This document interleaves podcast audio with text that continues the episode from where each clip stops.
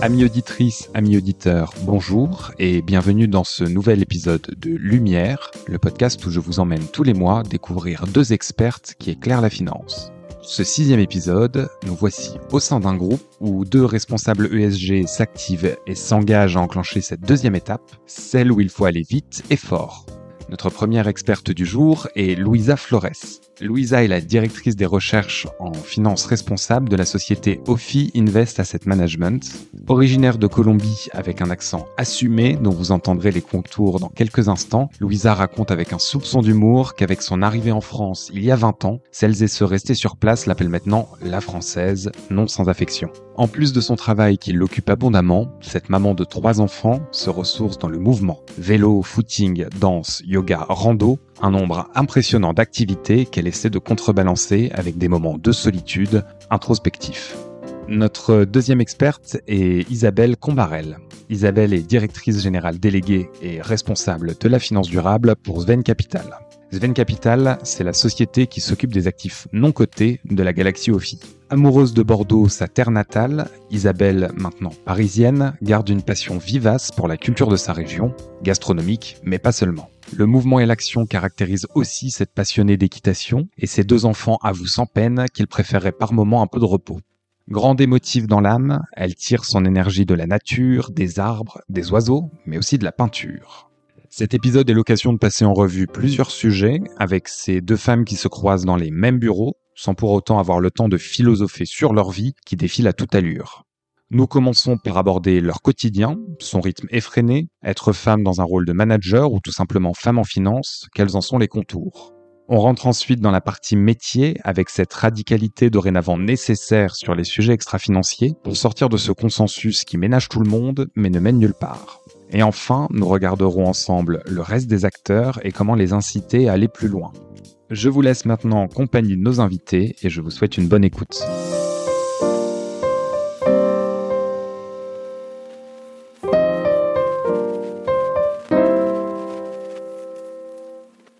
Bonjour Isabelle, bonjour Louisa, merci à toutes les deux d'être euh, présentes et de nous donner ces quelques minutes pour ce nouvel épisode de Lumière.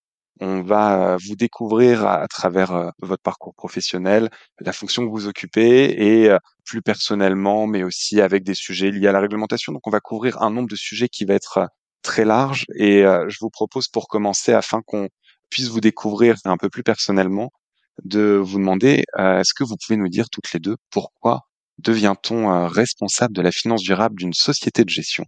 Louisa, je te laisse commencer. Merci beaucoup, Edouard. Très honoré d'être dans un podcast qui s'appelle Lumière. Je trouve que c'est un nom euh, qui, qui inspire. Euh, pour répondre à ta question de pourquoi devient-on responsable de la finance durable, j'ai réfléchi et je me suis dit, je pense qu'il y a eu trois éléments dans ces parcours-là. Tout d'abord, bah, c'est, ce sont des opportunités en fait qui se sont présentées dans des sociétés de gestion, dans des équipes où euh, on avait besoin de quelqu'un pour prendre la direction.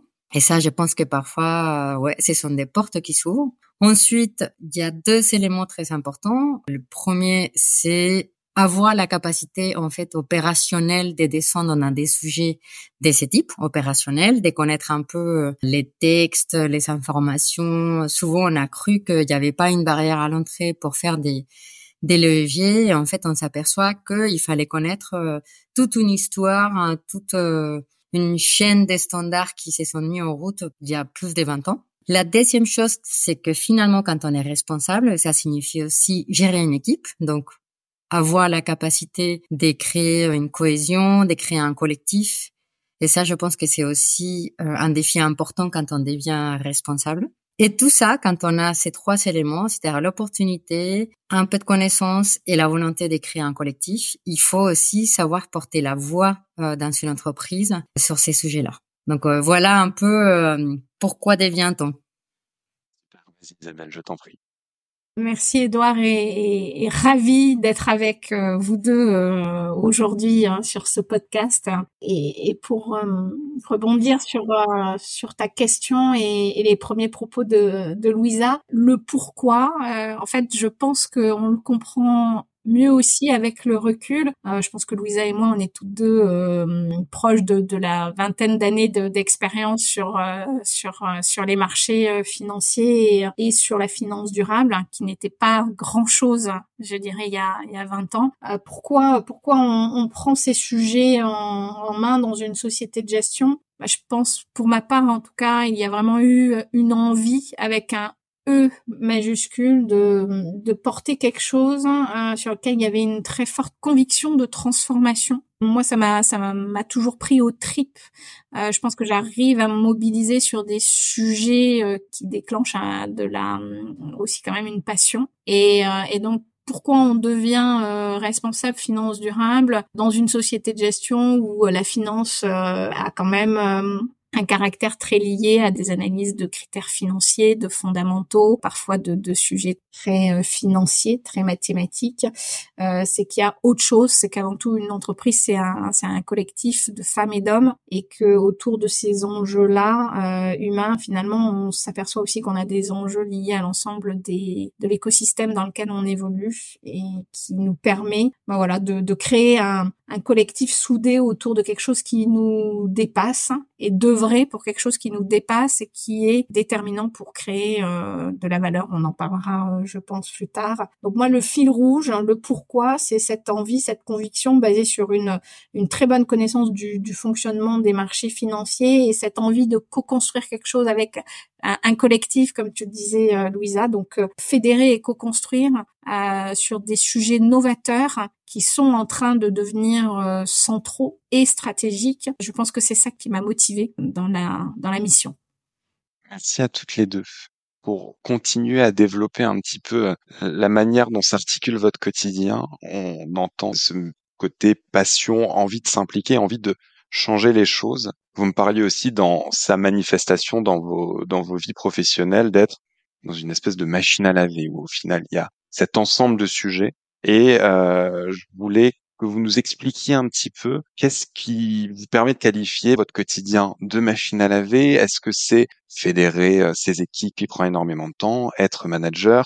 Est-ce que c'est cette construction au sein d'une industrie euh, où par moment il y a des vents contraires qui est aussi euh, source de, de, beaucoup de travail et de, de beaucoup de secousses dans votre quotidien ou alors est-ce que c'est cet aspect euh, novateur avec euh, ces nouvelles capacités opérationnelles? Est-ce que vous pouvez nous donner quelques éléments sur mon quotidien de transformatrice au sein de cette industrie, me faire me ressentir comme si j'étais dans une machine à laver? Isabelle, je te laisse commencer cette fois-ci. Eh bien, écoute, euh, alors la machine à laver, bon, on l'aime bien, hein, ça dépend à quelle vitesse ça tourne, mais euh, écoute, en tout cas, c'est euh, ça tourne très vite en ce moment. Pourquoi machine à laver? C'est intéressant, c'est que tu fais une, une, machine de toutes les couleurs hein, et tu essaies de, de faire quelque chose qui va embarquer le plus possible et le plus grand nombre. Pourquoi machine à laver? Tu évoquais, il y a des vents contraires. Il y a des hommes à embarquer, hommes avec un grand H, à convaincre parce qu'on est sur des sujets qui sont nouveaux, qui ne sont pas toujours euh, démontrés par A plus B, dans le sens de la création de valeur. On a des sujets de transformation euh, d'entreprise, de transformation de modèle économique. On ne pense plus le développement d'une entreprise comme on pouvait euh, le, le, penser encore il y a dix ans. Véritablement, ça doit être au cœur d'une stratégie. C'est plus un élément accessoire qui intervient en bout de process ou juste à un moment particulier c'est cœur de stratégie et ça doit être cœur de stratégie et donc forcément ça touche à beaucoup, beaucoup de sujets différents, donc beaucoup de couleurs différentes. Du coup, bah, il faut être, euh, il faut être aussi très curieux, à la fois être généraliste pour pouvoir toucher à tous les domaines, tous les métiers, mais également euh, spécialiste sur sa matière. Et donc on est sur un, un, sujet qui est complexe et qui est au cœur de nos actualités aujourd'hui, beaucoup plus que ça a pu l'être dans les années passées, hein, parce qu'aujourd'hui t'as pas une journée dans les médias, euh, même grand public, où tu n'as pas une page sur euh, les impacts du changement climatique, euh, comment on réindustrialise la, la, la, France pour la rendre plus propre, plus verte, plus efficace, plus responsable. Donc on a on a un sujet qui est devenu cœur de notre quotidien, même euh, au, au, sens du, du, plus grand nombre, donc au-delà de la finance. On est très attendu en tant que financier sur ces sujets-là beaucoup plus aussi là que qu'il y a quelques années. Maintenant, c'est c'est le, le, le, fameux risque réputationnel est, est, majeur sur ces enjeux. Et donc, la machine à laver, elle, ça reflète ça. Le fait qu'il y a toujours quelque chose de nouveau, c'est pas une science finie, c'est une science qui est en construction. Et je parle de science parce que je pense qu'on est véritablement connecté à, aux connaissances scientifiques. On ne va pas pouvoir résoudre beaucoup de sujets sans, sans s'appuyer sur ces, sur ces éléments euh, scientifiques qui apportent de plus en plus euh, d'outils et de, et de métriques. Et c'est, euh, et c'est quelque chose qui est tellement complexe qu'on peut pas le faire seul. Et donc, il faut le faire à, avec le collectif. Et donc c'est tous ces éléments-là, avec euh, l'arrivée de la réglementation qui nous rebouscule encore plus, qui nous met des échéances très très proches et très exigeantes et qui est pas toujours euh, toute simple, hein, qu'il faut interpréter. Donc c'est un peu ça l'image moi que je mets derrière cette machine à laver. Oui, moi j'aimerais bien insister un peu sur euh, ce que tu as dit sur un métier des transformations. C'est-à-dire que en dehors d'un métier classique dans lequel il faut avoir des compétences, gérer une équipe, euh, avoir peut-être euh, une voix sur tous ces sujets, je pense que le fait de travailler en finance durable fait qu'on est en transformation perpétuelle de la société pour laquelle on travaille. Et ça, ça implique que on va essayer à chaque fois de regarder avec un œil neuf un métier des communications, du commercial, du juridique, de la recherche, de la gestion. Et donc, l'effet de à chaque fois repenser le métier parce que la réglementation, parce que le client, parce qu'il y a une demande nouvelle sur ça, ça fait que beaucoup de sujets différents arrivent sur le bureau de quelqu'un qui a ces postes-là et qu'à un moment donné, il faut digérer tout ça. Et c'est moi ce que je mets dans la machine à laver colorée. Je mets toutes les demandes qui viennent un peu des manières disparates des différents interlocuteurs au sein de la société pour essayer de converger vers un discours commun. Parce que c'est ça la difficulté, en fait, arriver à tous être sur la même page, de porter les mêmes discours à tous les niveaux, que ça soit en interne ou en externe. Donc ça, c'est ce qui fait que parfois la machine peut tourner très très vite.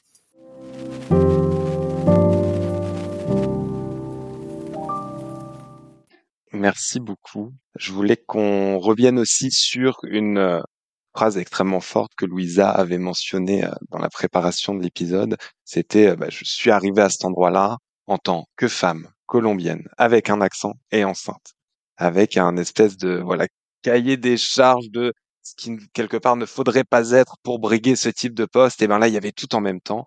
Et pourtant, ça marche. Et pourtant, tu es parvenu à cet endroit-là. Euh, est-ce que tu peux nous expliquer ce qui était dans ton esprit à ce moment-là en arrivant en disant bah, est-ce que ça va marcher, est-ce que ça va pas marcher? Et euh, si à la confrontation de la réalité tu t'es dit bah finalement j'y suis parvenu et euh, finalement j'ai l'impression que cette société et la manière de s'inscrire dans des structures aujourd'hui elle est possible pour des femmes, pour des femmes qui ont un accent, pour des femmes enceintes.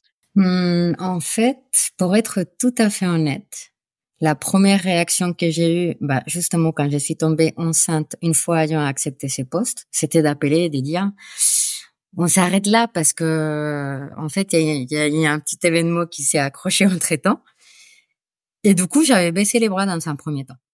Et je pense que c'est la réponse que j'ai eue en face quand ils m'ont dit, euh, bah une grossesse, c'est une question logistique qu'on va gérer, ne vous inquiétez pas. Est-ce que vous êtes surmotivé Et en fait, j'ai trouvé ça, euh, c'est terrible de le dire en 2021 à l'époque, j'ai trouvé ça très progressiste. C'est-à-dire qu'arriver enceinte, femme colombienne, avec tout ce que j'ai indiqué euh, dans une société euh, où finalement ça reste très masculin, euh, très patriarcal à, plusieurs niveaux. Bah, j'ai trouvé ça un signe, un excellent signe des progressisme au sein d'une société de question. Et je me suis dit, bah, ok, pourquoi ne pas y aller plus loin? Ça m'a donné quand même euh, une euh, porte de dire, bah, on est ouvert à l'autre, on est ouvert à la différence. Et ça, ça m'a réconforté.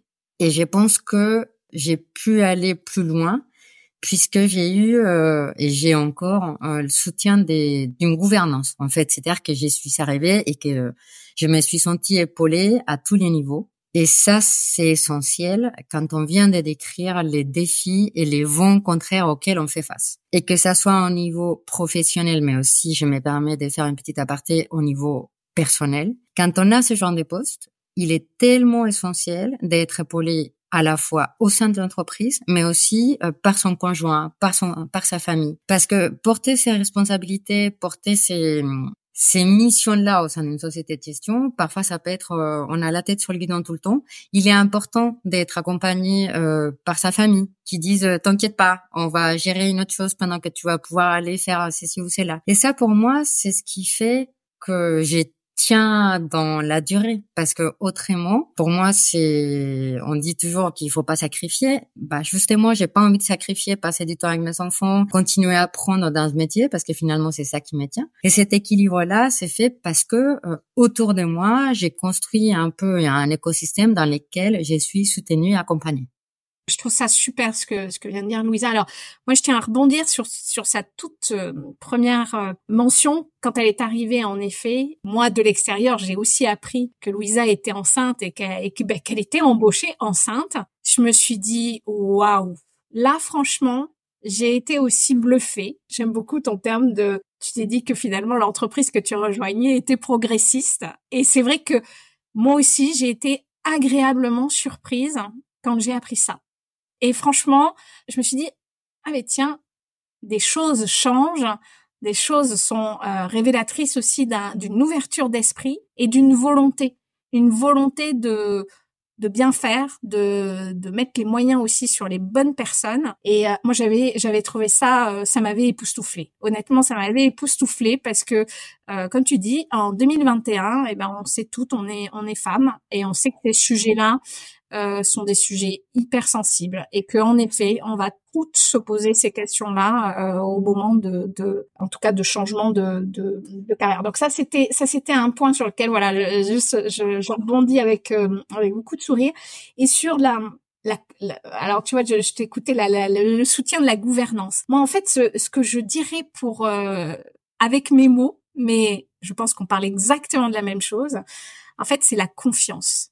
Moi, j'ai l'impression qu'à partir du moment où la confiance, elle est là entre les personnes, donc dans le contexte pro, et j'adore que tu parles du contexte perso parce que on va pouvoir l'évoquer, et qu'elle est aussi dans le contexte perso, et ben en fait, les choses sont toujours tellement plus simples. Parce qu'en effet, ces sujets sont complexes, majeurs, transformateurs, parfois déstabilisants il faut les adresser. Ça impose de changer, hein, de remettre en cause peut-être parfois des, acquis. Et en fait, on a besoin d'être en confiance pour pouvoir les mener de front. Ah, ça va demander beaucoup d'énergie.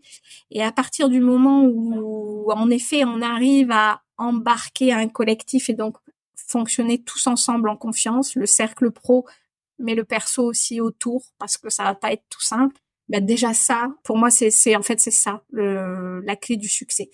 Et le côté épaulé au niveau perso, pourquoi c'est très important sur ce métier, peut-être encore plus que sur d'autres, parce que tous les métiers de, de, je dirais, à responsabilité, forcément à un moment débordent dans notre sphère perso. Mais la finance durable, la finance responsable, le ESG, tout ce qu'on veut, la RSE dans les entreprises, en fait, sont des sont des métiers de passion. Et, et je pense qu'on a beaucoup plus de mal parce que ces sujets nous passionnent et qu'on est convaincu que c'est vraiment des sujets clés et transformateurs et en fait que la solution se trouve là, on a encore plus de mal, je pense, que pour d'autres métiers peut-être qui sont plus dans un cadre euh, à, à, faire la différence entre le pro et le perso et forcément ça déborde sur le perso. Et donc le fait d'être épaulé, moi tu, tu, tu, tu as parlé d'un écosystème. En fait moi je moi je, j'aime bien dire qu'il faut être équipé. Moi, j'ai besoin d'un équipement entre guillemets autour de moi, et dans l'équipement, j'y mets ma famille. Et en fait, tu vois, puisque le sujet c'est aussi femme dans la finance responsable, la finance durable,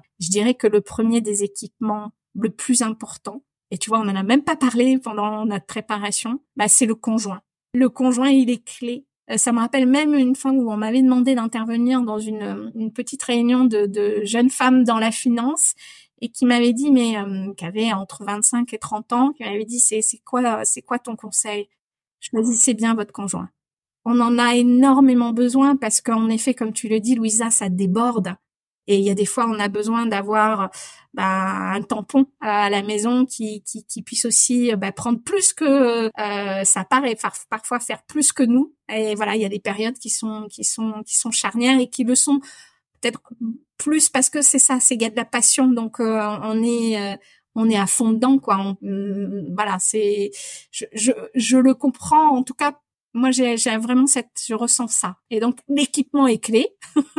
Euh, la confiance partout, euh, le pro absolument. Enfin, si personne n'est solidaire et personne n'est en confiance, euh, bah, ces sujets-là, ils avancent pas. Et, et côté perso, voilà, bien bien choisir sa, sa moitié.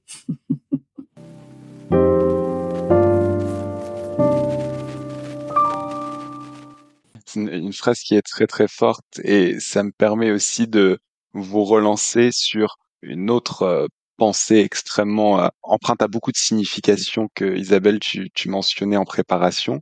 Tu avais dit être femme en finance, c'est un sujet de conviction, avec en sous-jacent euh, ce message autour du euh, syndrome de l'imposteur, de la légitimité à être une responsable à cet endroit sur ce sujet où vous êtes toutes les deux un facteur de bouleversement de vos organisations, des équipes, de la stratégie. Comment fait-on pour réussir à composer avec cet ensemble-là? Il y a effectivement cette confiance dont vous parlez, cet entourage, cette gouvernance. Est-ce que vous avez d'autres choses aussi qui permettent de se sentir légitime et de s'incarner pleinement et de prendre les choses vraiment à bras le corps avec passion, comme euh, tu le mentionnais Isabelle. Moi, j'ai lu en ce moment un, un livre de Camille Etienne qui s'appelle Pour un soulèvement écologique. Et il y a une phrase qui m'a qui m'a beaucoup parlé, qui m'a fait rigoler. Et il dit on se sent comme une imposture qui espère sauver le monde quand tout ce qu'on l'on peut prétendre, c'est parvenir à le dérouter un peu. Et en fait, j'ai dit oui, et c'est justement mon, conjoint qui me rappelle que je ne vais pas sauver le monde, donc qu'il faut que je me calme de temps en temps, qu'il faut que je prenne pas tout ça au cœur. Mais je me dis, mais c'est tout à fait ça. Au moins, essayons de dérouter un peu ce qui est en train de se passer. Et, ça me fait penser à tout le travail qu'on a mené en début d'année euh, lors des assemblées générales, notamment au sein des Total Energy, d'Engie, où euh, certains disaient mais ça sert à rien. Si ça déroute quand même un peu le travail, ça ça ça interpelle ces chefs aujourd'hui d'entreprise d'un CAC 40 quand il y a 11 investisseurs qui agitent les mains en disant attendez, il y a quelque chose qui va pas. Et en fait, cette manière de dérouter c'est confirme euh, d'ailleurs par un chercheur du de l'école polytechnique, qui est Nicolas Motis que j'admire beaucoup, qui euh, mène des travaux et qui montre que finalement tout ce travail qu'on mène, ou est-ce qu'on essaye de mettre en place au sein des entreprises, porte des effets concrets, certes dans le temps, mais que ça incite les entreprises à mettre des dynamiques, des changements, parfois un peu longues, mais que ça fait avancer les choses. Et c'est ça qui, qui rend euh, un peu des plaisirs et de dire bon bah finalement on fait quelque chose, certes qu'il faut évaluer dans la durée, dans le temps. On aimerait bien que ça aille beaucoup plus vite parce que je pense que la réalité nous montre qu'il faut aller plus vite que qu'est-ce qu'on est en train de le faire. Mais je trouve que oui, euh, c'est sûr que le syndrome de l'imposteur nous poursuit, mais mais bon, parfois je me dis rien que dérouter un peu euh, les rythmes quotidiens, ça m'amuse.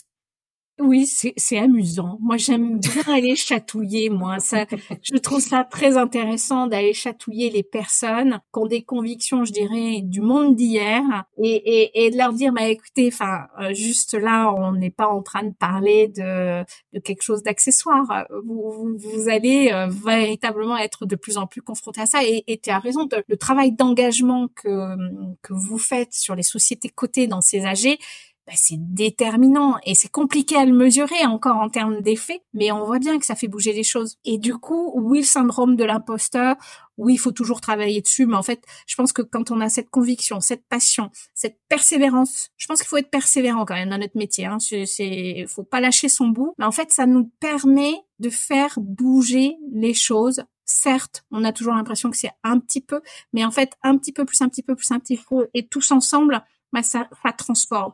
Et c'est peut-être ça aussi la, la, la, caractéristique de la finance de maintenant et de demain, c'est que ça doit être une finance collaborative.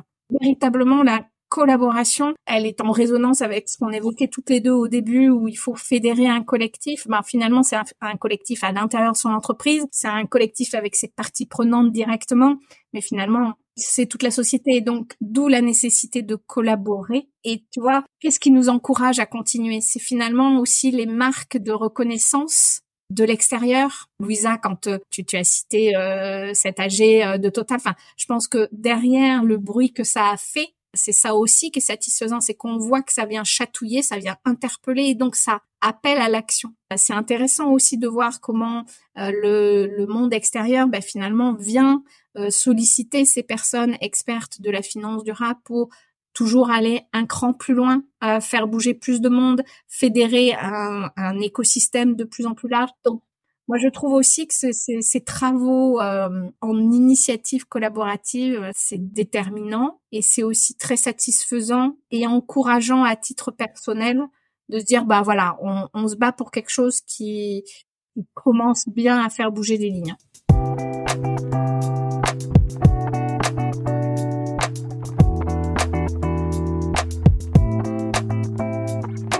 Vous aimez le podcast et vous souhaitez participer à son développement?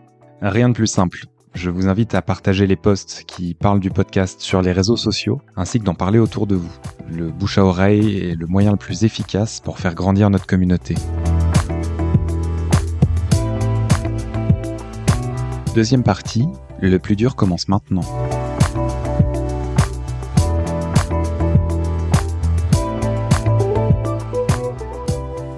cette deuxième partie, on va se concentrer sur les composantes de l'écosystème avec quelques éléments pour comprendre euh, l'endroit où on en est, comment on est arrivé là accessoirement, mais aussi et surtout ce qu'il reste à faire parce qu'on est qu'au début du chemin. Et en parlant de début du chemin, je reprends une phrase de, de Louisa qui disait qu'on avait fait 20%, qu'il en restait 80 à faire pour comprendre vraiment l'ampleur des actions qui sont nécessaires encore est-ce que vous pouvez nous mentionner dans les 80 restants, qu'est-ce que ça implique alors que déjà aujourd'hui, euh, la moitié de, enfin la moitié, c'est très arbitraire comme euh, statistique, mais l'industrie se retrouve confrontée à un tsunami réglementaire. Il y a des sociétés qui essaient de sortir la tête de l'eau, de s'approprier ces sujets-là. Mais il en reste encore 80%, Louisa. Qu'est-ce que, qu'est-ce que ça signifie? Quels sont, quels sont-ils ces 80%? Bah, les plus difficiles, moi je dirais que ça fait à peu près 20 ans que je suis dans cette industrie et que jusqu'à là on a mené les changements les plus consensuels des manières graduelles. J'insiste, la finance n'aime pas la radicalité, mais sauf que de plus en plus, on est confronté à, à ces rappels à la réalité qui dit que euh, il faut qu'on aille plus loin, plus vite, euh, rien que le quotidien, tous les jours, surtout en ce moment, quand je vois la force des lobbying, que ça soit anti-climat, anti-santé mentale, en fait, elle est un peu partout. Finalement, toute cette force autour de la valeur actionnariale nous rappelle que à quoi ça sert de nous intéresser euh, à d'autres impacts, alors que les plus importants, c'est de voir ce qui est important pour l'actionnaire, que je me dis, mais on vit encore dans un, dans un monde euh, qui se bat et c'est dans ces 80% où je trouve que c'est vraiment remettre à plat euh, même la manière d'investir. arrêter de penser juste en croissance, en inflation, en chiffres économiques et finalement et dire mais bon et si on prenait en compte et si on repensait euh, la manière d'analyser une entreprise, si on repensait la manière d'investir dans un portefeuille, de vendre, euh, que ça soit la performance d'un portefeuille. Donc, tout ça fait que les plus durs, à mon avis, est à venir.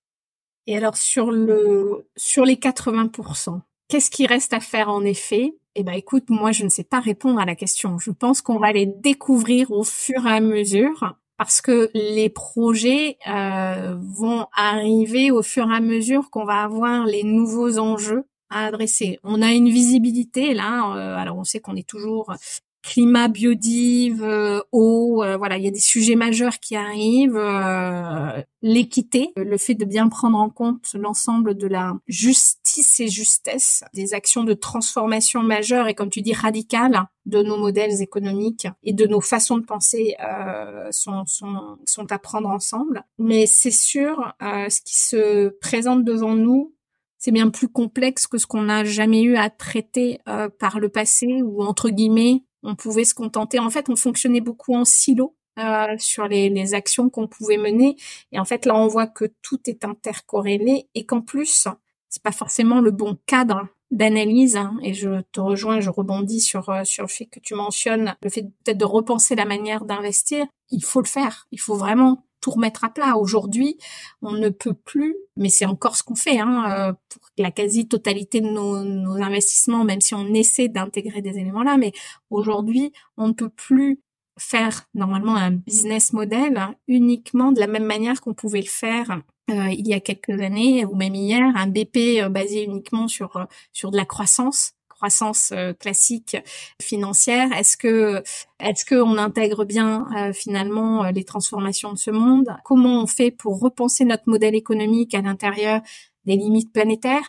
Est-ce que notre objectif c'est tout le temps de faire croître notre chiffre d'affaires? Est-ce que c'est ça notre ambition? Est-ce qu'on n'est pas à l'aune de véritablement une urgence à intégrer d'autres indicateurs pour mesurer une autre croissance? Il y a suffisamment de, de réflexions autour de nous aujourd'hui pour s'intéresser à ces sujets euh, qui sont euh, qui sont les sujets d'avenir.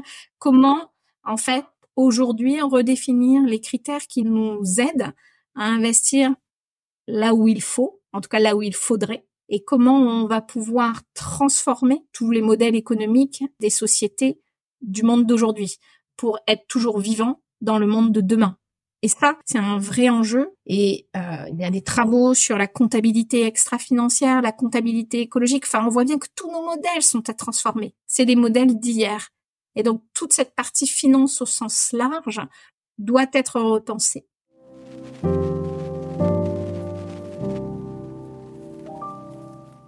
Moi, je rêve que euh, demain, euh, euh, quand on commercialise un, fonds de placement, on ne parle plus que du, du couple rendement-risque, mais qu'on ait une autre dimension pour mesurer en fait cette performance qu'aujourd'hui on peut difficilement appeler autrement que performance extra-financière, mais comment on arrive finalement à, à flécher les investissements qui vont nous permettre d'optimiser l'ensemble de ces critères, si on garde encore le critère euh, financier tel qu'il est euh, comme aujourd'hui, et comment on ajoute une autre dimension qui doit faire partie à part entière de cette recherche de performance durable, de création de valeur soutenable, et comment on, mesure ce qu'on apporte euh, au-delà de la création financière, purement financière, qui n'est aujourd'hui encore qu'à destination des actionnaires. Et on a la chance en France, et coup je peux pas m'empêcher de, de, mentionner ce statut, en tout cas la qualité que certaines sociétés peuvent adopter aujourd'hui en devenant société à mission.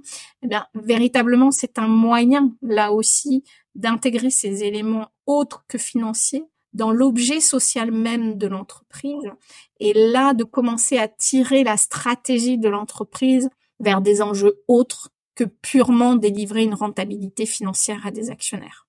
Et ça, je pense que c'est c'est ça les modèles de demain, et c'est ce vers quoi il faut aller. On reviendra sur les, les, modifications stratégiques et je profite du fait que vous ayez évoqué toutes les deux cette dualité qu'il y a entre la consensualité dont on a fait preuve jusqu'à présent en contradiction avec cette radicalité que vous évoquiez toutes les deux dans la radicalité avec laquelle on doit mener ce changement, avec lequel on doit l'inscrire, parce que c'est complètement nécessaire à la refonte d'un système qui soit compatible avec euh, les nécessités de respect liées aux changements euh, environnementaux et ces périmètres d'inclusion sociale aussi qui sont intimement intriqués tous les deux. Et Louisa, je me permets justement de te poser la question par rapport à cette dualité. Je sais qu'en interne, ça a été euh, une refonte de rapports de force. On va les évoquer tels quels, alors que jusqu'à présent, il y avait ce côté euh, ménager les égaux, les susceptibilités de, chacun et de chacune. Il y a un côté, euh, c'est inévitable maintenant, il faut le faire. Est-ce que tu peux nous expliquer euh, comment, au sein du groupe, dans vos discussions, dans vos rapports aux différentes instances dirigeantes et aux différents départements, vous aviez, vous avez pu mettre en place un rapport de force qui est à votre avantage de écoutez-nous, c'est nécessaire de faire ça ensemble.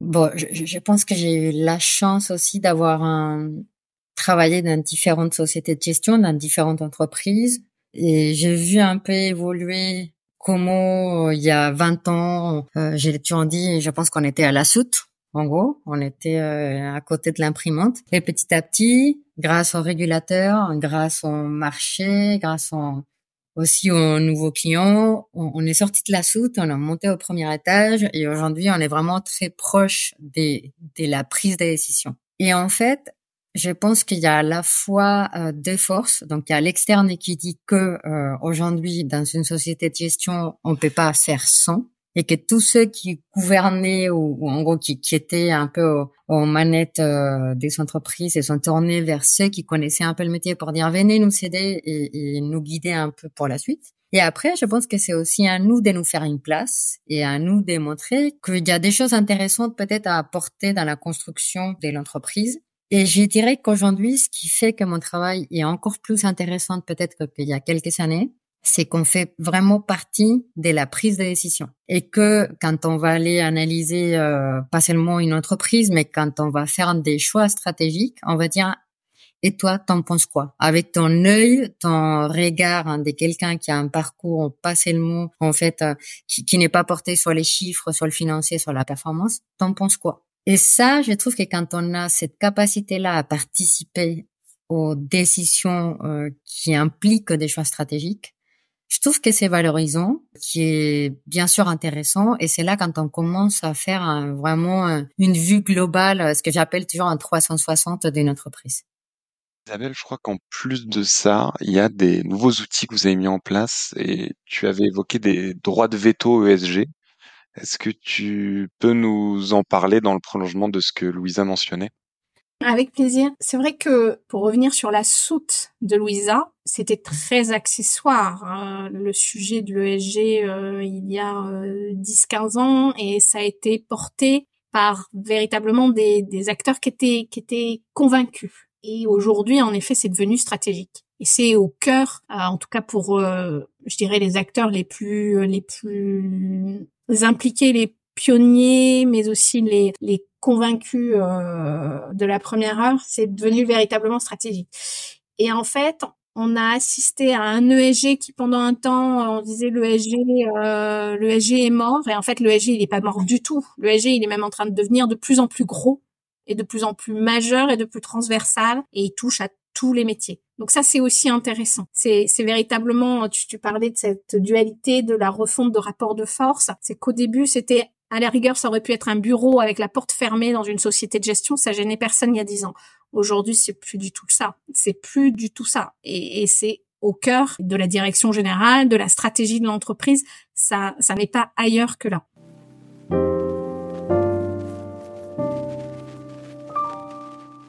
Véritablement, euh, c'est vrai qu'on a on a mis en place des outils euh, qui vont aujourd'hui jusqu'au droit de veto ESG, c'est-à-dire que dans les comités d'investissement, aujourd'hui, l'équipe ESG a pleinement la capacité et les outils pour pouvoir dire là non, c'est possible. Là, on n'a pas réussi à avoir euh, le confort nécessaire pour se dire que cette entreprise, même si elle n'est pas parfaite aujourd'hui à investissement d'un point de vue euh, RSE ou ESG, comme on veut l'appeler, on a des engagements en face, on a des plans d'action actionnables pour pouvoir la transformer. Eh bien, parfois, on n'arrive pas à avoir ça. C'est important aussi de dire que aujourd'hui, la finance est en train de bouger et les droits de veto dans des comités d'investissement qui étaient qui était aujourd'hui réservé de par la réglementation euh, à des fonctions euh, risque conformité, donc imposées par la réglementation. Aujourd'hui, dans certaines sociétés de gestion, on va plus loin et on crée des nouveaux droits de veto qui ne sont pas imposés par la réglementation et qui montrent aussi l'importance stratégique liée au cœur business de la société de gestion et en l'occurrence, euh, c'est le cas chez nous. Euh, nous, il n'y a pas un seul investissement qui passe si il y a une problématique ESG qui n'est pas solutionnable, sur laquelle on ne peut pas avoir l'accord du management de l'entreprise qu'on finance pour pouvoir le changer. Donc ça, ça c'est vraiment euh, des éléments majeurs. Hein. On les a mis en place officiellement tout récemment, hein, puisque on les a mis officiellement en place en avril de cette année avec la sortie de notre nouvelle politique finance durable. Et c'est aussi pour illustrer la maturité du marché c'est que nous, on faisait ça depuis dix ans, puisque en fait l'ESG est au cœur de notre modèle stratégique euh, au sein de notre société de gestion depuis dix ans. Et on a, sur les dix prochaines années, les dix premières années, on a accompagner le marché. Nous, on intervient que sur le non-côté. Donc, on a quelques années de retard, on va dire, par rapport en termes de maturité ESG par rapport au marché euh, coté euh, qu'accompagne euh, Louisa. Et nous, en 2012, euh, il n'y avait rien sur le non-côté. C'était, c'était, c'était des clubs de développement durable et c'était les poubelles de tri. on en était vraiment Euh, c'était même pas la soute, quoi. ça n'existait même pas euh, dans le, dans le non-côté. Et en fait, nous, on s'est dit, mais attends, mais c'est génial, parce que nous, on a une connaissance très fine de nos, de nos clients institutionnels, parmi lesquels euh, certains très engagés et depuis longtemps. Et pour ma part, je, je, je ne peux pas m'empêcher de, de, citer moi mes dix premières années que j'ai passées au sein de la direction des placements de la Maïf, qui a été euh, la mutuelle, la première mutuelle d'assurance à signer les, les principes d'investissement responsable et qui a déployé euh, ça dans sa stratégie de placement parmi les premières en termes de sincérité et de et de et de volonté et d'implication. Et donc euh, euh c'était très intéressant d'avoir ça. Euh, moi j'ai été éduquée à ça ce, fameux fil rouge euh, je dois beaucoup à, à, à, cet acteur à cette mutuelle dans dans, dans le fait d'avoir forgé ses convictions et ensuite d'avoir pu les déployer dans un dans un asset manager dans une société de gestion sur le non côté où ça ne l'était pas du tout et où en fait on s'est fortement inspiré de ce qui se faisait sur le côté pour le déployer sur le non-côté. Et le marché n'était pas mûr. On l'a accompagné par le dialogue, par le partage, par cette capacité à fédérer autour de sujets, donc à expliquer véritablement que ces sujets, c'est pas c'est pas juste pour faire bien, c'est pas du marketing, surtout pas. C'est vraiment drastique. C'est vraiment très important pour eux, leur stratégie, pour attirer des talents, pour les retenir, pour définir une nouvelle stratégie, pour trouver des opportunités produits, business. Et donc, on a accompagné ça. Et là, maintenant, ça fait dix ans. Et maintenant, ça suffit. C'est là, on parle de radicalité tout à l'heure. Ben voilà. Là, on a accompagné pendant dix ans. Maintenant, là, on durcit. On a prévenu, hein, on a informé, on a peu à peu fait euh, durcir nos règles de construction de portefeuille, là aussi sur un certain degré de performance minimale à atteindre, sur un certain niveau d'engagement pour faire bouger les lignes sur un plan d'action.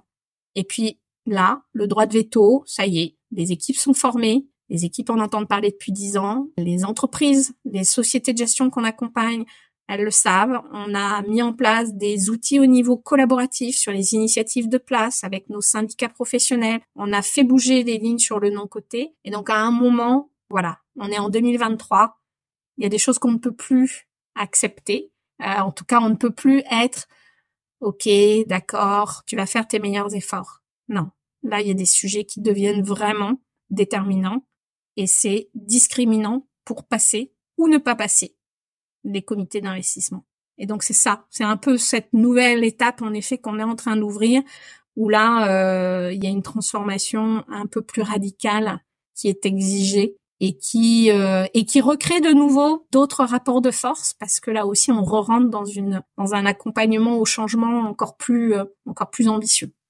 Par rapport à ce que nous disait Isabelle Louisa, je me permets justement de t'interroger sur ce donc, nouveau paradigme, il y a cette nouvelle posture de l'extra-financier au sein des structures, mais qui est paradoxalement arrivé à un moment de marché qui est assez particulier où on a connu ben, des amours euh, des titres qui sont constitutifs des fonds euh, thématiques euh, environnementales. On a connu une, un regain d'intérêt pour les matières premières avec les tensions géopolitiques, de sujets qui étaient de facto désinvestis comme l'armement qui maintenant, sous le prisme de la souveraineté, refont leur apparition au sein de, de, certains investisseurs, en rapport donc avec le fait qu'il y a un, paramètre de performance financière qui prime avant.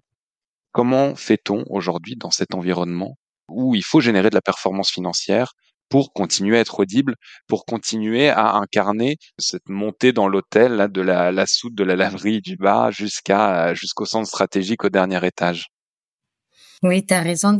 Tu parles de désamour et moi, je parlerai de la crise de l'adolescence. Et je pense que jeunes vit actuellement la crise de l'adolescence où tout le monde remet en question les standards, remet en question le reporting, la transparence. Euh, tout le monde euh, crie au greenwashing euh, et traite toutes les sociétés de gestion et tous les process de la même manière.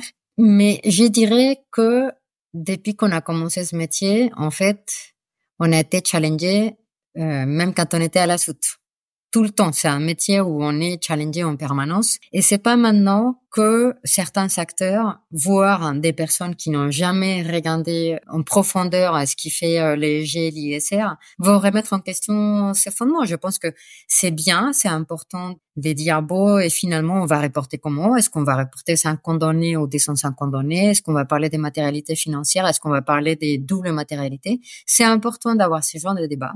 Mais je ne pense pas que ça soit ni la mort, ni le désamour pour toute la vie. Je pense que ça arrive. Pourquoi? Parce que justement des acteurs qui viennent du monde classique traditionnel commencent à être touchés par ces thématiques euh, d'investissement responsable qui disent non, non, attendez, c'est pas comme ça que ça va se passer. Donc il va y avoir des années difficiles parce qu'en plus on rajoute à ça, comme tu le dis, un contexte géopolitique compliqué qui remet au goût des marchés des secteurs comme les secteurs énergétiques, comme euh, le secteur de la défense, qui euh, ça paraissait une évidence.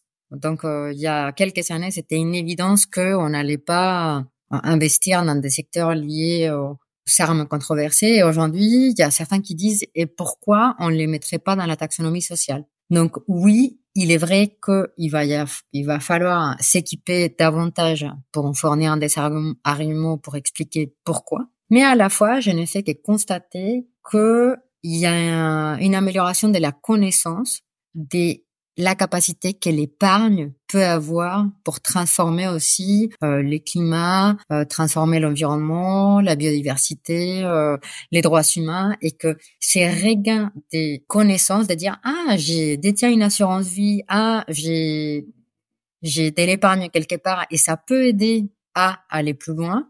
Ça, ça gagne petit à petit d'année en année, et je pense que cette force-là va faire que j'ai pas un dessin mort pour toute la vie sur les G. Donc euh, oui, c'est compliqué.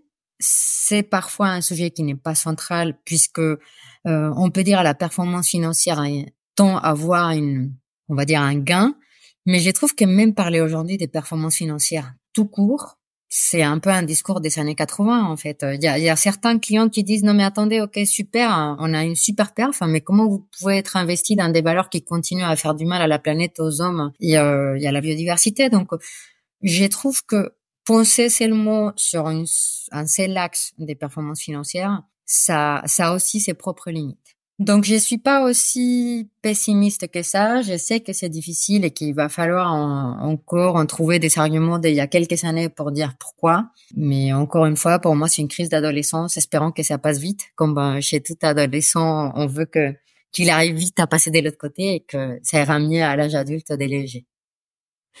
Oui, mais même, tu sais, quand ça passe vite, euh, l'adolescence, en fait, après, c'est, on se dit mince, ils ont grandi trop vite. Donc, donc, ah, moi, je, je, je, la vis. Oui, c'est une, c'est une crise de l'adolescence, mais en fait, je la trouve hyper euh, positive, en fait, cette crise, parce que justement, ça devient le sujet de tout le monde. Et, et, tu as raison, des personnes qui n'y connaissent pas grand-chose, euh, qui viennent se mêler aux, aux, personnes qui y sont depuis plus longtemps, et puis des personnes qui voient aussi leurs intérêts bousculés par cette montée de tendances de plus en plus claires euh, sur euh, sur ces sujets qui ne doivent pas heurter notre planète, notre nos hommes avec un, un, H majuscule toujours. Donc moi je suis hyper optimiste. Moi ça me ça me ça n'atteint pas du tout mon moral. Je trouve ça génial et véritablement ça me donne encore plus d'énergie. Et en fait c'est vrai ça, Louisa. On a tout le temps été challengé. Jamais c'est passé tout seul. On n'a jamais rien eu, mais rien, rien n'est jamais passé simplement en matière de, de mais rien. Et je pense que c'est aussi pour ça qu'on retrouve certains profils sur le LG et, et, et, véritablement, enfin, je pense qu'il faut avoir une force de, de, de, conviction et il faut être persévérant et, et résilient sur ces sur ces sujets parce que ça ne passe jamais facilement. Ça n'est jamais un sujet facile. Ça n'est pas un, ça n'est pas un sujet qui fait plaisir à tout le monde. Au contraire, c'est un sujet sur lequel va falloir aller euh, chercher tout le monde, va falloir aller chatouiller euh, toutes ces personnes. Donc oui, euh, là aujourd'hui, pour beaucoup de personnes dans nos écosystèmes financiers, ça va trop vite et ça va trop fort. Mais c'est génial. Et eh ben ça va continuer et ça pousse de partout et ça va continuer à pousser de partout. Donc juste là les gars, accrochez-vous parce que c'est terminé. Donc en fait, c'est génial ce qui est en train de se passer. Et oui, le contexte géopolitique, il est il est il est très compliqué.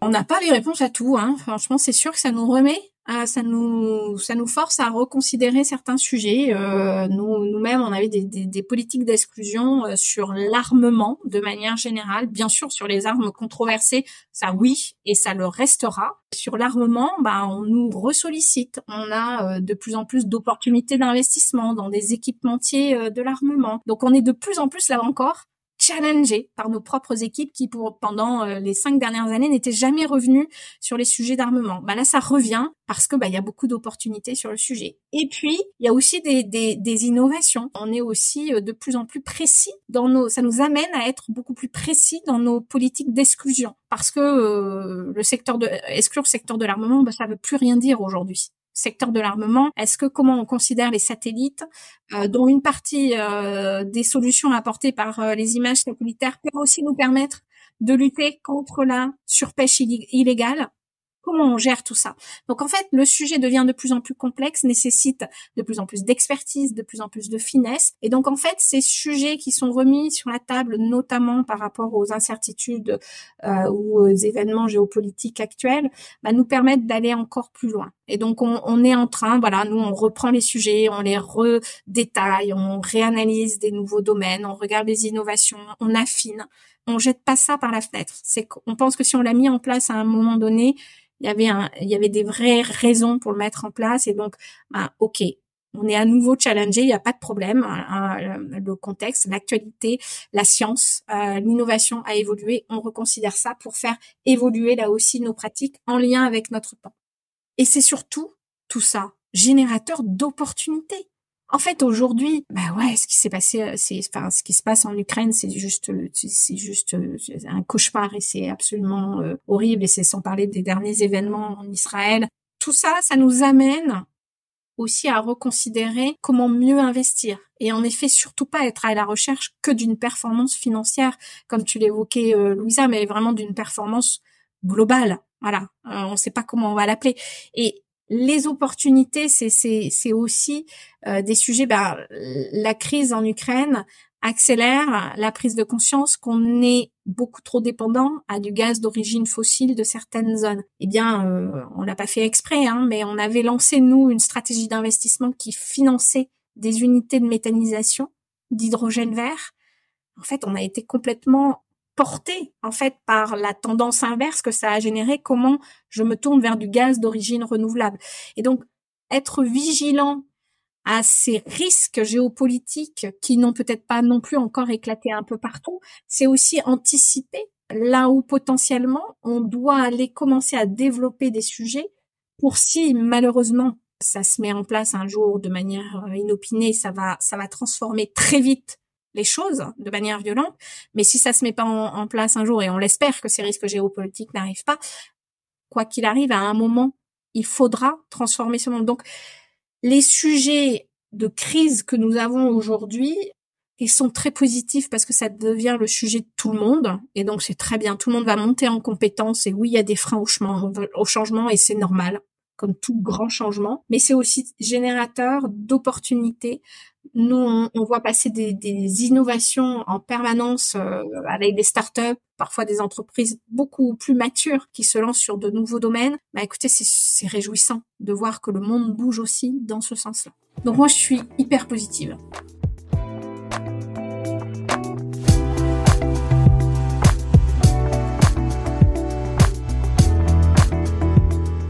Troisième et dernière partie, des acteurs à engager, une image à changer.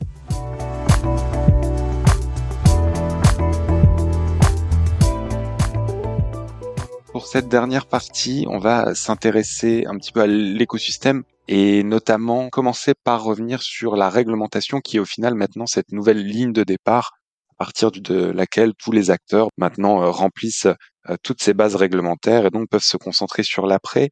Il y en a quand même beaucoup qui sont encore en train d'accuser le coup cette réglementation qui est extrêmement lourde, qui aussi euh, bah, justement les amène à se questionner, à se positionner et par moments aussi être euh, peut-être euh, un peu réticent à vouloir bouger en attendant peut-être que la réglementation meure dans l'œuf ou soit revue, revisitée. Louisa, tu parlais de, de l'ensemble des sociétés. Il va y avoir cette base de départ commune et ensuite on va différencier les acteurs en fonction de leurs ambitions. quel message tu adresses à ces sociétés qui ont déjà du mal à se débrouiller avec les réglementations Comment est-ce qu'on peut leur dire derrière de c'est déjà compliqué à mettre en place, ça vous demande beaucoup de changements, mais il va falloir en plus aller chercher plus loin parce que ça c'est le strict minimum, c'est la ligne de départ. Comment est-ce qu'aujourd'hui tu leur fais passer un message de dire que bah, c'est que la première brique et après construisez le mur que vous voulez, mais allez chercher vos propres ambitions? Oui, tu as raison de, de, citer cette ligne de départ parce que ce qui a fait la réglementation européenne notamment, c'est de mettre tous les secteurs au même niveau. Avant, euh, ce qui faisait la différence entre les uns et les autres, parfois c'était la communication, c'était de dire bah voilà moi tout ce que je mets en place c'est un portefeuille.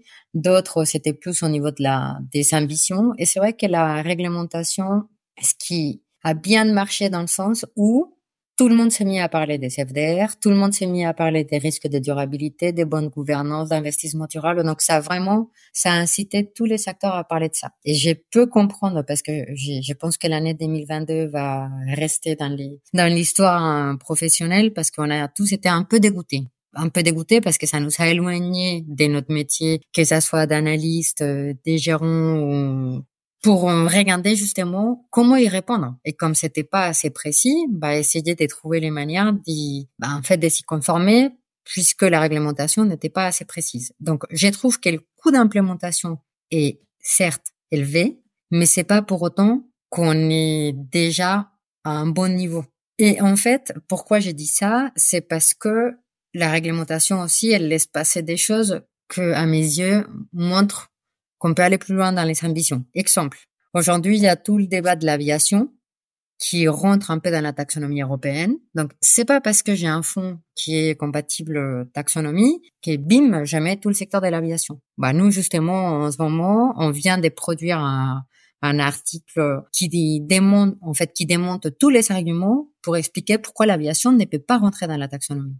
Et donc, certes, il y a la réglementation qui dit, OK, très bien, faites un article 9, mais qu'est-ce que c'est un article 9 aujourd'hui? Donc, je peux comprendre que pour une petite société de gestion, la réglementation devient une barrière à l'entrée importante en matière des, pour me conformer, j'ai besoin des tons, des providers, euh, d'un service juridique qui m'accompagne, euh, certainement d'un consultant mais on n'est pas encore en train de, vraiment de dire euh, en termes d'ambition, est-ce que je vais garder le gaz dans la taxonomie? Est-ce que je vais vendre des fonds qui sont article 9 alignés taxonomie avec du gaz? Et ces questions-là, il faut se les poser. Parce que la réglementation, comme on le disait, c'est vraiment le niveau de départ, mais il faut aller plus loin. Surtout si on revient à toute la discussion qu'on a eue au départ, la réalité euh, dit que on peut pas se contenter à juste dire bah j'ai, j'ai, je vais publier une information pour classifier mes fonds. Et non ça répond pas à la réalité. La réalité indique que il faut qu'on ait des ambitions d'alignement climatique il faut qu'on aille chercher les entreprises et notamment analyser les plans de transition. Aujourd'hui tout le monde a à la bouche transition Sauf que la transition, ça va être bien plus compliqué. C'est pas parce que on veut garder l'économie réelle dans tous les portefeuilles qu'on peut dire il faut soutenir la transition. C'est, pour moi, c'est encore plus exigeant, c'est encore plus euh, ambitieux de dire vraiment ici il y a un vrai plan de transition parce qu'ils sont regardés tout le business model de tous les côtés. Donc euh, il faut pour moi le message à donner aux petites sociétés de gestion qui galèrent un peu euh, en termes de réglementation, c'est que c'est une question plus loin. Regardez la location que vous faites en ce moment et je pense qu'il est plus important de mettre un peu plus des gens à se poser la question sur la durabilité que peut-être d'aller mettre plus des gens euh, sur la communication ou sur le volet commercial. Et donc c'est une question d'allocation des ressources pour moi. C'est vrai qu'on touche à un, sujet qui est encore euh, peut-être euh, encore plus sensible sur le non-côté où en fait on a affaire à un marché qui est très fragmenté encore aujourd'hui en termes de sociétés de gestion et où euh, l'effectif médian euh, des sociétés de gestion, et je vais parler sur du, marché français, euh, c'est 12 collaborateurs.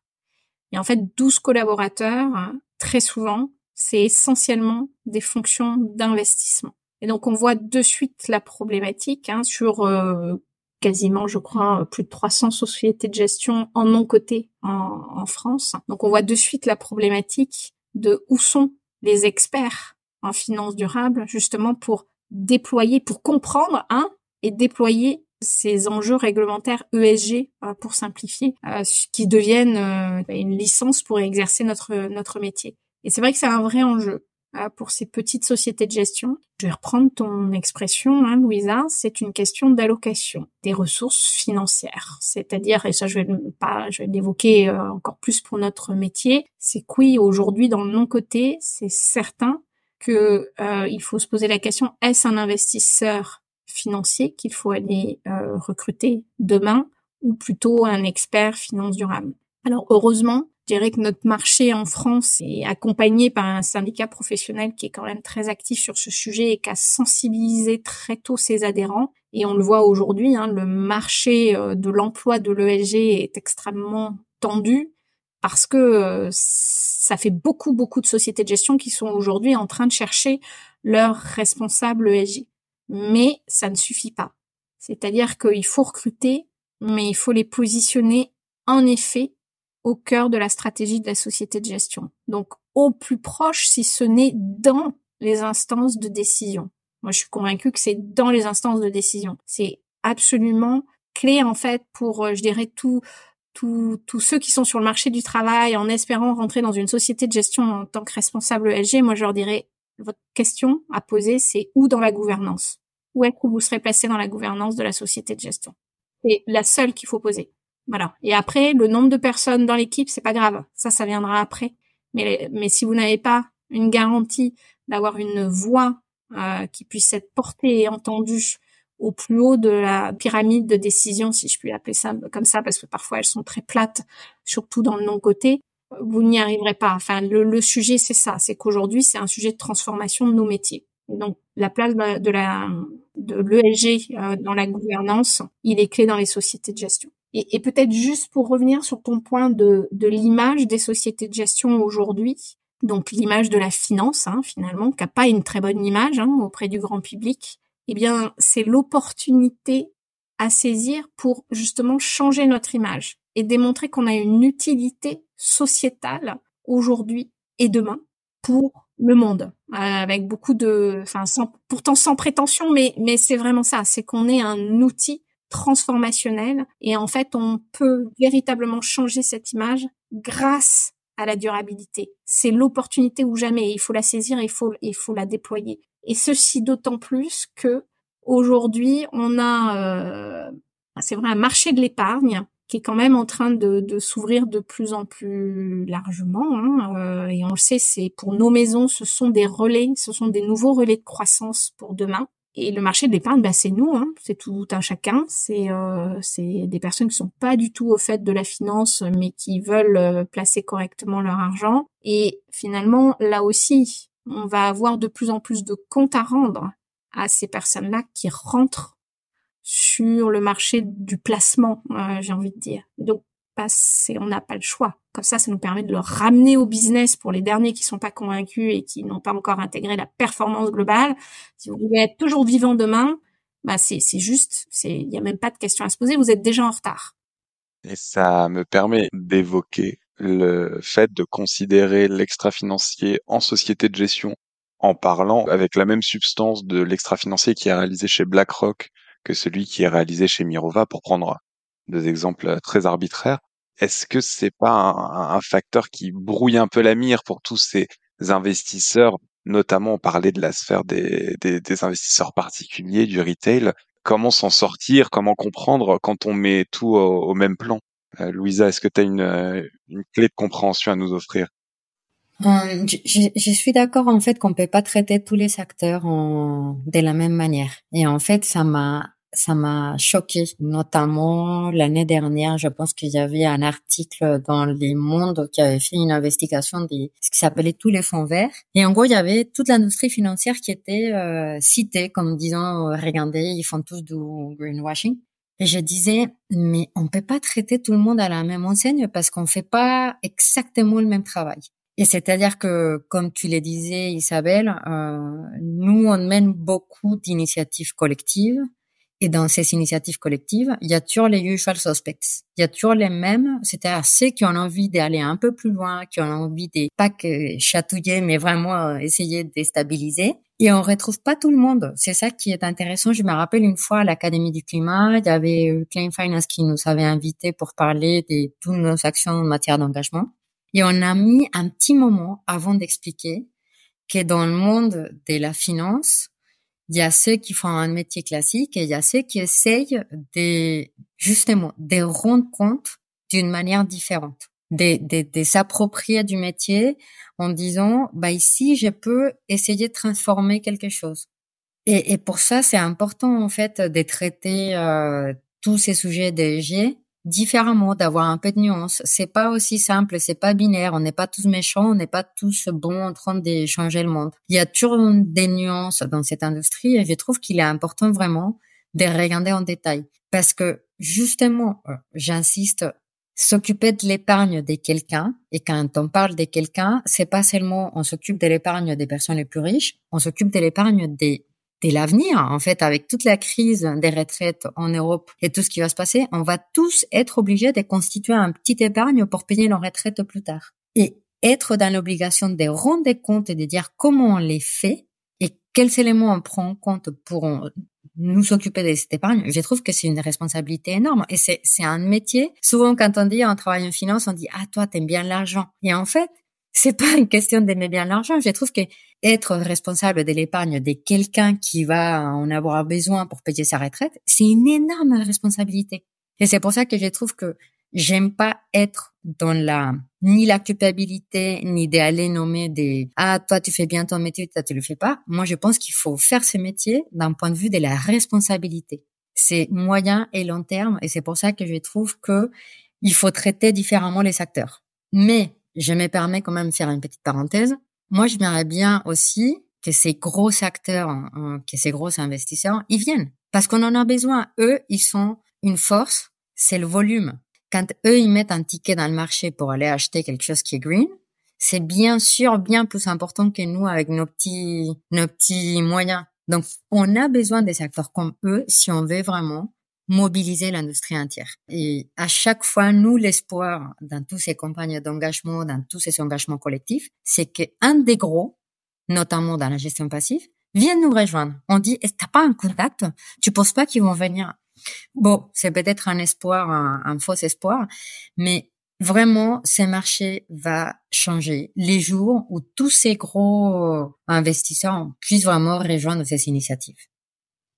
Comment, comment on les voit tous ces acteurs avec euh, leurs engagements différents? Ben, comment on les voit, c'est que c'est compliqué, hein, c'est controverse parce que en fait c'est devenu aussi très politisé. Ces gros acteurs sont internationaux, euh, sont très exposés au marché américain et les États-Unis, euh, c'est pas trop le moment en ce moment le SG. On, on est, on est, c'est là où le paradoxe euh, entre entre les dires, hein, puisque les dires et puis finalement le business, comment comment ils gèrent ça.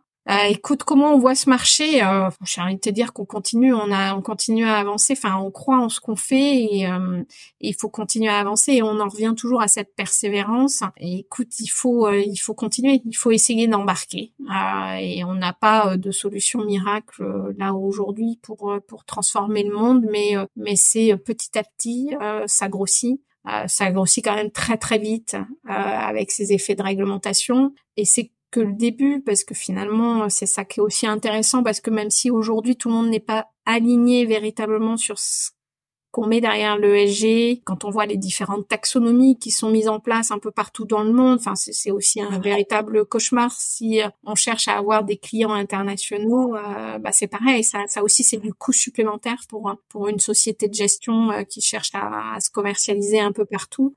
Mais ça va, ça avance hein, et ça va dans le dans bon sens et les États-Unis, euh, pour, pour, pour ne pas nommer euh, explicitement ces grands, ces grands noms de l'asset management, euh, voilà, ils ont leur sujet à régler, mais mais je reste confiante sur le fait que ça va quand même faire bouger les, les lignes et on est euh, on est des acteurs européens, des acteurs asiatiques également qui bougent très très vite, euh, qu'on regarde peu mais qui bougent très très vite. Moi j'ai été très étonnée euh, de les voir autant mobilisés et, et parfois euh, très experts sur des sujets sur lesquels nous on n'est pas encore assez experts hein, en matière de biodiversité et de et, d'harmonie avec la nature. L'Asie, l'Asie qui est pleinement touchée déjà par euh, les impacts du dérèglement climatique, eux, ils sont déjà très très en avance sur certains sujets par rapport à nous et on n'en a pas forcément conscience. Et ça aussi, c'est positif. Donc voilà, c'est plusieurs forces qui sont en train de... Là aussi, on en revient, alors même pas la dualité des, des forces, hein, c'est multipolaire,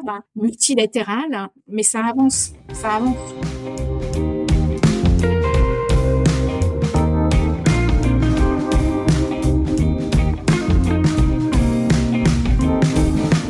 Merci à toutes et à tous pour votre écoute.